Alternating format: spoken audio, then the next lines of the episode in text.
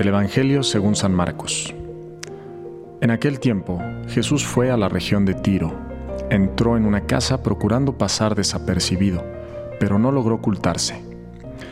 Una mujer que tenía una hija poseída por un espíritu impuro se enteró enseguida. Fue a buscarlo y se le echó a los pies.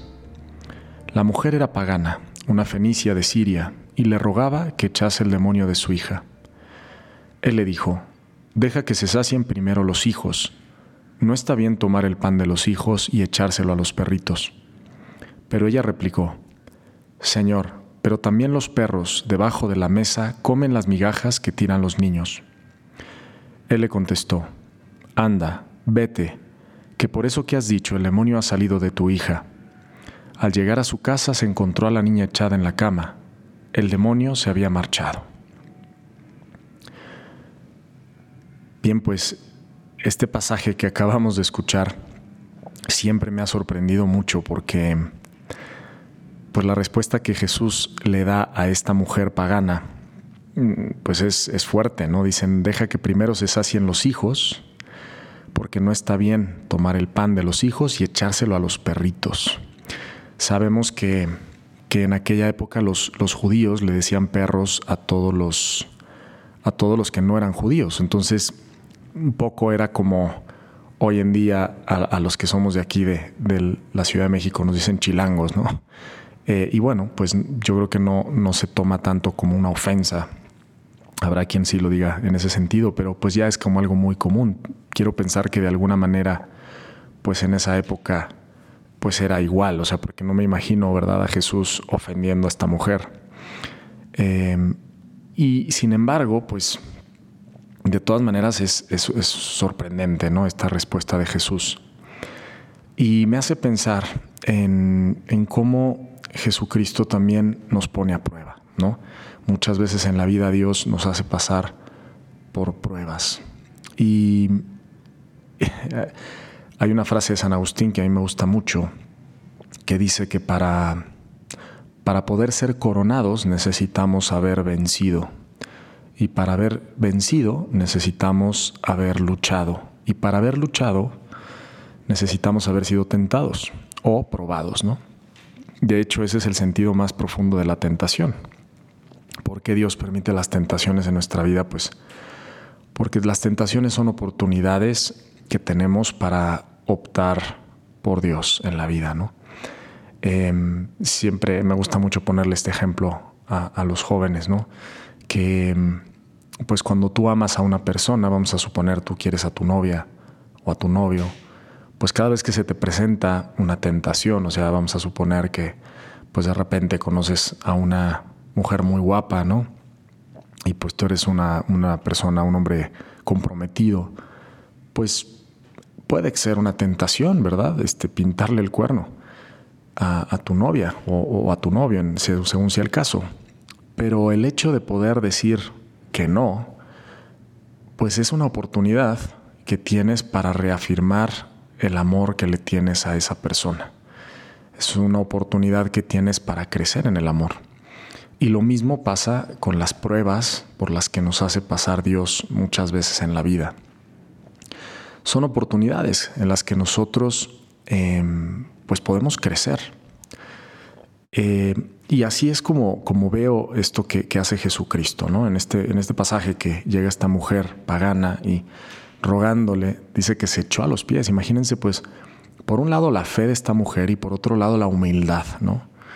Em, se le echa a los pies a Jesús, a rogarle por su hija. Y una vez que Jesús la pone a prueba y le dice, bueno, pues deja que primero coman los hijos, ¿verdad? Pues ella responde diciendo, sí, pero también los perros debajo de la mesa comen las migajas que tiran los niños. La verdad es que es impresionante la humildad de esta mujer, ¿no? En vez de ofenderse, en vez de contestarle a Jesús, pues dice, sí, pues soy, soy un perrito, pero yo también tengo necesidad de ti. Y, yo creo que esa humildad, esa fe que ve Jesús en esta mujer es lo que evidentemente Jesús le dice, por eso que has dicho, eh, el demonio ha salido de tu hija, ¿no?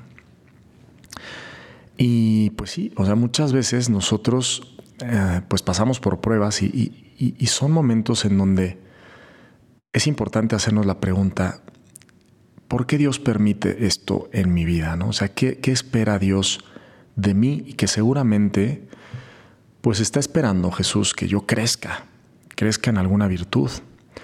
Em, cuando uno lee los, los ejercicios de, espirituales de San Ignacio, em, pues él explica que cuando uno pasa por una sequedad espiritual, o sea, cuando de repente sentimos que, Dios está ausente o nos sentimos eh, pues como tristes o solos, que podemos estar pasando por un desierto espiritual, una prueba espiritual, pues puede haber tres, causas. Una puede ser por una negligencia nuestra, o sea, puede ser porque nosotros eh, pues, somos mediocres, digamos, en nuestra vida espiritual, realmente no pues no, no le damos el tiempo, no le damos la importancia a Dios nuestro Señor.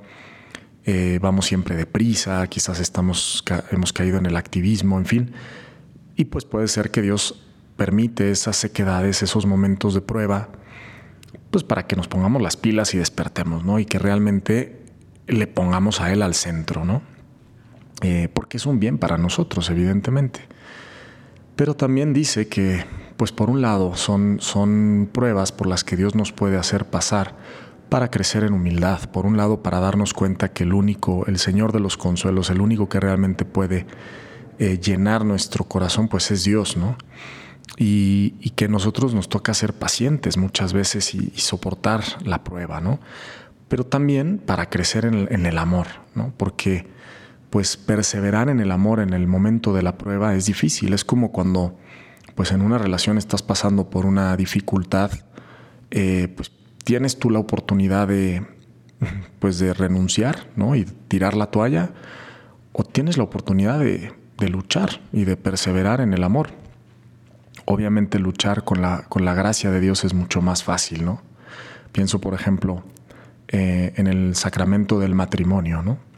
Eh, qué importante pues es tener en cuenta eh, que cuando uno se casa, pues por la iglesia, o sea, que uno vive el sacramento y no solamente se casa, pues por lo civil, en fin, pues realmente está recibiendo la fuerza de Dios, la gracia de Dios para poder perseverar en el amor, ¿no?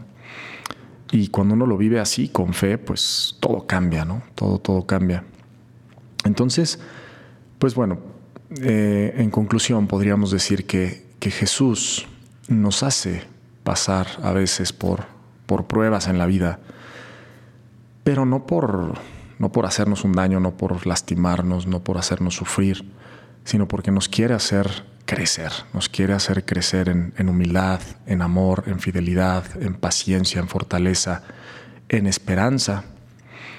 Em, esta mujer aguantó la prueba de Jesús eh, y gracias a, gracias a su fe, gracias a su humildad, pues pudo alcanzar lo que ella tanto pedía, que era eh, pues la, curación de su hija, ¿no? la liberación de su hija de este espíritu maligno que, la tenía poseída. Em, entonces, bueno, pues si tú ahora estás pasando por alguna prueba, alguna dificultad eh, del tipo que sea, ¿verdad? pues pídele a Dios que te ilumine, al Espíritu Santo, que te ilumine para que puedas decir, Señor, ¿qué esperas de mí? ¿no? ¿Qué esperas de mí ante esto y cómo puedo aprovechar esta oportunidad para crecer en la vida? ¿no? Para, para crecer. Hay, un dicho, ¿verdad?, que todos hemos escuchado coloquial, lo que no te mata te hace más fuerte. Y pues así es, hay pruebas en la vida que, lo que permiten es, es que, pues que crezcamos, ¿no? Em, es como una cuerda que tiene un nudo, pues a veces la tienes que tensar para que ese nudo se haga más fuerte pues esa tensión que vivimos a veces por las pruebas que, tenemos que pasar, pues nos ayuda a fortalecer, eh, a fortalecernos. Bien, pues que, Dios te bendiga, que pases un excelente día. Eh, te invito a compartir este podcast con otras personas para que puedan conocer y amar más a Jesús. Yo soy el Padre Pablo Solís y me puedes seguir en Instagram en Pablo Solís LC. Dios te bendiga.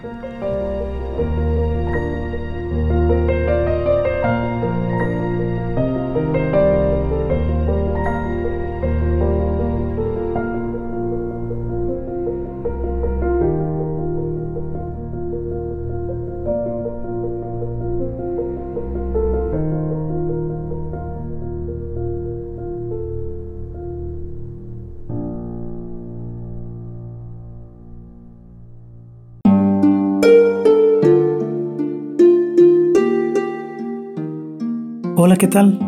Perdón por la interrupción, pero quiero invitarte a escuchar el nuevo podcast de Juan Diego Network que se llama Oraciones de la Noche. Ahí te voy a acompañar antes de dormir, así que no tienes excusa para no escucharlo. ¿Y qué vamos a hacer?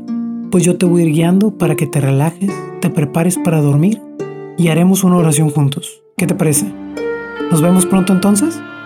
Escúchalo en tu plataforma favorita. Solo sigue el link en los show notes de este episodio. Oraciones de la noche, no lo olvides, ¿eh? Nos vemos pronto.